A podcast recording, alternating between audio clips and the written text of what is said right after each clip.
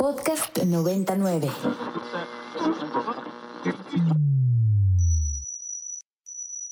Ingresando código de acceso. Verificando permisos.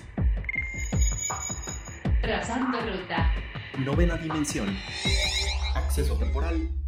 Autorizado. Abriendo portal en 5, 4, 3, 2, 1.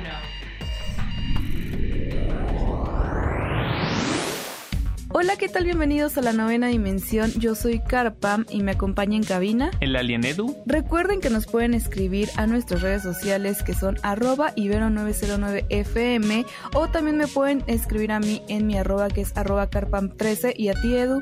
Arroba alien-edu. Novena dimensión. Cuadrante calculado.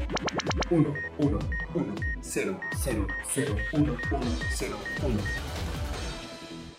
Y en el mundo de los esports, Edu, pues bueno, tenemos información importante y vamos a empezar primero con lo nuevo que está pasando dentro de Fortnite. Hace tiempo Fortnite lanzó su, su nueva como actualización que era este modo eh, cero construcción, que bueno, era para todos aquellos que quizás no nos sentíamos muy habilidosos al momento de construir y que quizás para nosotros era muy complicado eh, poderse adaptar a esta dinámica de construcción y de disparos y pues bueno, no, como que a mí en lo personal me generaba una concentración extrema y nunca desarrollé esa habilidad y pues bueno Fortnite optó por la opción de poner esta modalidad que en un inicio era una mo- modalidad que iba a estar como pues no sé, como a prueba, ¿no? Como que iba a ser algo nuevo. Después decidieron que se iba a quedar como parte de la modalidad de juego. Y ahora, Edu, recientemente ya anunciaron que eh, va a estar disponible pues digamos el modo cero construcción a un nivel para las partidas que son las clasificatorias. Ahora, nosotros vamos a poder directamente seleccionar el modo de juego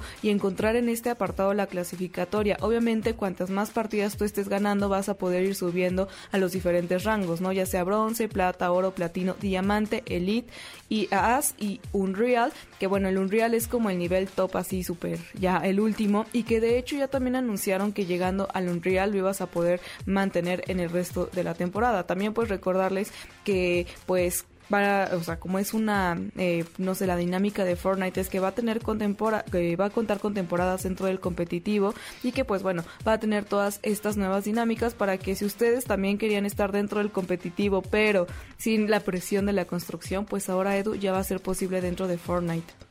Me parece a mí espléndida esta decisión de parte de, pues, de Epic Games, porque siento que los rangos sí son importantes en este tipo de títulos, ¿no? O sea, yo creo que a todos nos ha pasado que quizá vamos iniciando un videojuego y pues nos ponen con gente muy, muy, este, muy buena o que lleva mucho tiempo jugando y eso nos puede arruinar un poquito la experiencia, ¿no? Eh, en el caso de Fortnite, pues lleva mucho tiempo que existe como este sistema de clasificación, pero no específicamente en esta, en este modo de juego de cero construcción, que yo creo que ni el mismo Epic sabía, eh, pues ahora sí que el éxito que iba a tener, ¿no? O sea, recuerdo que en un comienzo era como un experimento que incluso se anunciaba que era por tiempo limitado. Luego, después de unos meses y al ver el éxito y la cantidad de gente que estaba jugando Fortnite sin construcción, decidieron que iba a ser un nuevo modo y ahora agregan esto nuevo de las clasificatorias, ¿no? Y pues yo creo que sí hay muchísimo mercado, ¿no? Muchísimas personas que como tú dijiste, Car, yo también me siento identificado, eh, pues a veces el hecho de construir de Fortnite, pues sí era novedoso, pero era algo complicado, ¿no? O sea, poder manejarlo y desarrollarlo, pues con, con mucha eh, precisión, sí era algo que te llevaba muchas horas a aprender y pues de repente uno ya quiere jugar un videojuego como que de una forma un poquito más tranquila, ¿no? Incluso tengo muchas amistades que ya no jugaban Fortnite y tras este modo quisieron regresar al título, entonces yo creo que me parece un acierto y pues bueno, solo quedará a ver eh, pues cómo, cómo se desarrolla esto, aunque seguramente lo van a hacer de una forma muy buena como ya está acostumbrado Epic Games. Sí, no, y es que justo este modo ayudó a como equilibrar, ¿no? Aquellas personas que sí le dedicaban demasiado tiempo a Fortnite y sabían construir a la perfección de las que quizás o no tenemos esa habilidad o no tienen el tiempo y pues bueno, no sabemos que pues es práctica. Practicar también digamos que literal hace al maestro y sí desequilibraba mucho las partidas para todas esas personas que ya eran muy hábiles construyendo. Y el modo cero construcción vino como equilibrar eso, ¿no? Como hacerlo un poco más como las habilidades tradicionales de un videojuego. Así que a mí me emociona mucho. Voy a intentar también yo entrar al competitivo nada más para ver qué tal chance y me veo un poco mejor. No me no sé si sea buena idea animarme, pero bueno, Fortnite es uno de mis títulos favoritos. Yo creo que me voy a animar y ya les contaré pues cómo me va en esta experiencia. Y Edu, algo también muy importante que está sucediendo en los esports que me parece súper puntual mencionar es que KPI Gaming, uno de los clubes más importantes de esports en España, se está convirtiendo en el primer equipo que incluye el lenguaje de signos en sus retransmisiones, fruto de un acuerdo que tienen con la Fundación 11. KPI Gaming, eh, pues bueno, este eh, equipo de esports hace las retransmisiones de las competencias de lo que son de Valorant en tiempo real y están poniendo el lenguaje de señas para todos aquellos que tengan alguna discapacidad auditiva o, o, que sí, que no puedan escuchar de manera correcta para que puedan disfrutar de la misma manera los esports, ¿no? Esto viene con esta iniciativa dentro del proyecto GA11 con la Fundación 11 y a mí me parece una gran idea y, y no sé, creo que a veces no, no nos damos cuenta de ciertos aspectos que estamos quizás ignorando en nuestro día a día y olvidamos que crea una sociedad eh, mucho más, eh, pues, con, y con cierta igualdad y apoyando a ciertos sectores que quizás tienen alguna eh, discapacidad, pues apoya muchísimo a que lo puedan también incluir, ¿no? Hacer un espacio mucho más inclusivo dentro de los esports.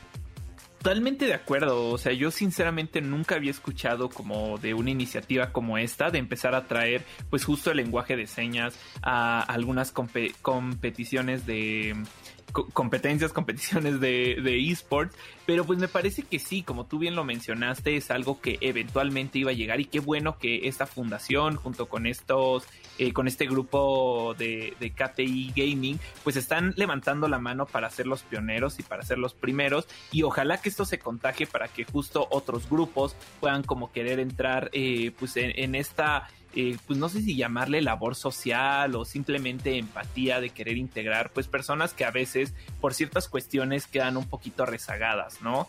Sabemos que en el mundo de los videojuegos esto ya ha sido tema en el pasado y cada vez hay más videojuegos que salen con opciones eh, de inclusión, ¿no? O sea, tanto para la inclusión visual, eh, de, de movimiento, y, pues yo creo que poco a poco estamos haciendo una comunidad más grande en la que todos se pueden sentir bienvenidos y eso es algo que a mí me alegra muchísimo. Claro, y es que justo a veces se ignoran muchos aspectos, ¿no? Se dan por hecho, se pasan de largo quizás y, y, olvidamos que la inclusión es algo muy importante, ¿no? Que hay muchas más personas allá afuera que disfrutan de los esports tanto como de, de todos, o sea, todos estamos dentro de los esports, pero a veces quizás por ciertos aspectos no lo pueden hacer de la misma manera y ver un videojuego y pues no tener la narración o, o no saber exactamente tener esta emoción de lo que está sucediendo, pues bueno, ¿no? Digamos que sí los excluye dentro de los esports, entre muchas otras cosas y circunstancias que suceden y que se ignoran, ¿no? Creo que técnicamente es lo que sucede, se ignoran y a veces estamos mucho, en, digamos, en nuestra zona de confort y vale mucho la pena siempre ponerse en los zapatos de los demás como para tener una perspectiva mucho más abierta del panorama y poder empatizar, ¿no? Poder tomar acción, poder, eh, no sé, eh, abordar las, las cosas de una manera diferente y, nada, ¿no? O sea, qué bueno que... Eh, pues por fin se estén tomando medidas para,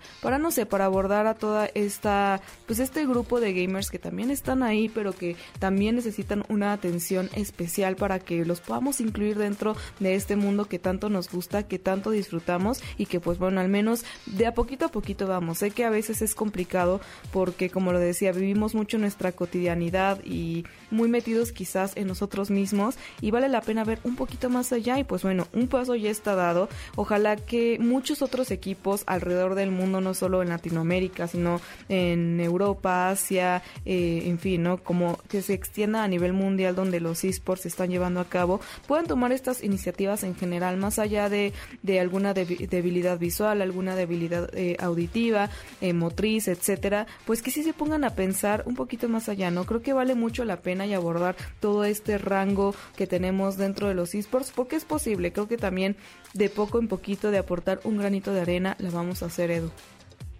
Totalmente de acuerdo, Caro. O sea, y yo creo que además esto motiva a que justo personas con este tipo de dificultades pues quieran animarse a entrar a este mundo, ¿no? Al mundo de los videojuegos o al mundo de los esports, porque aunque evidentemente eh, ver los, los esports eh, visualmente son muy atractivos o también por la calidad y, lo bien que juegan los, los, gamers profesionales, pues también la narración siento que es algo como bastante importante, ¿no? O sea, es algo que te mantiene con esta energía, con el comprendimiento de lo que está pasando, con la emoción, ¿no? O sea, muchas veces esa es eh, la chamba tan grande que tienen los narradores y bueno, las personas, por ejemplo, con problemas auditivos se perdían como que de toda esta parte. Yo creo que es un excelente primer paso. Eh, yo, como bien ya lo dije, espero que otros grupos de gaming eh, empiecen a sumarse como a todo, todo este rollo.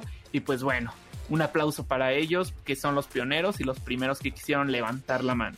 Así es, esperemos que sean un ejemplo a seguir y adelante, ¿no? Que hay mucho trabajo por hacer dentro del mundo de los esports.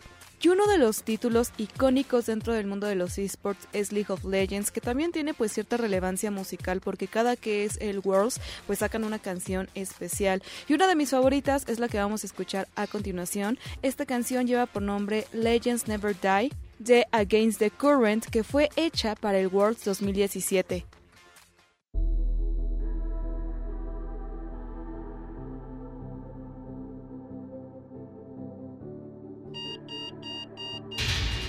Alerta de acceso. Alerta de acceso. Novena dimensión. Novena dimensión. Alerta de acceso. Alerta de acceso.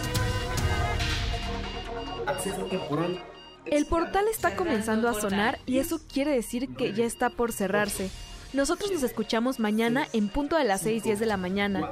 Bye. 3, 2, 1. Cerrando portal. Novena dimensión. Para más contenidos como este, descarga nuestra aplicación disponible para Android y iOS o visita ibero909.fm.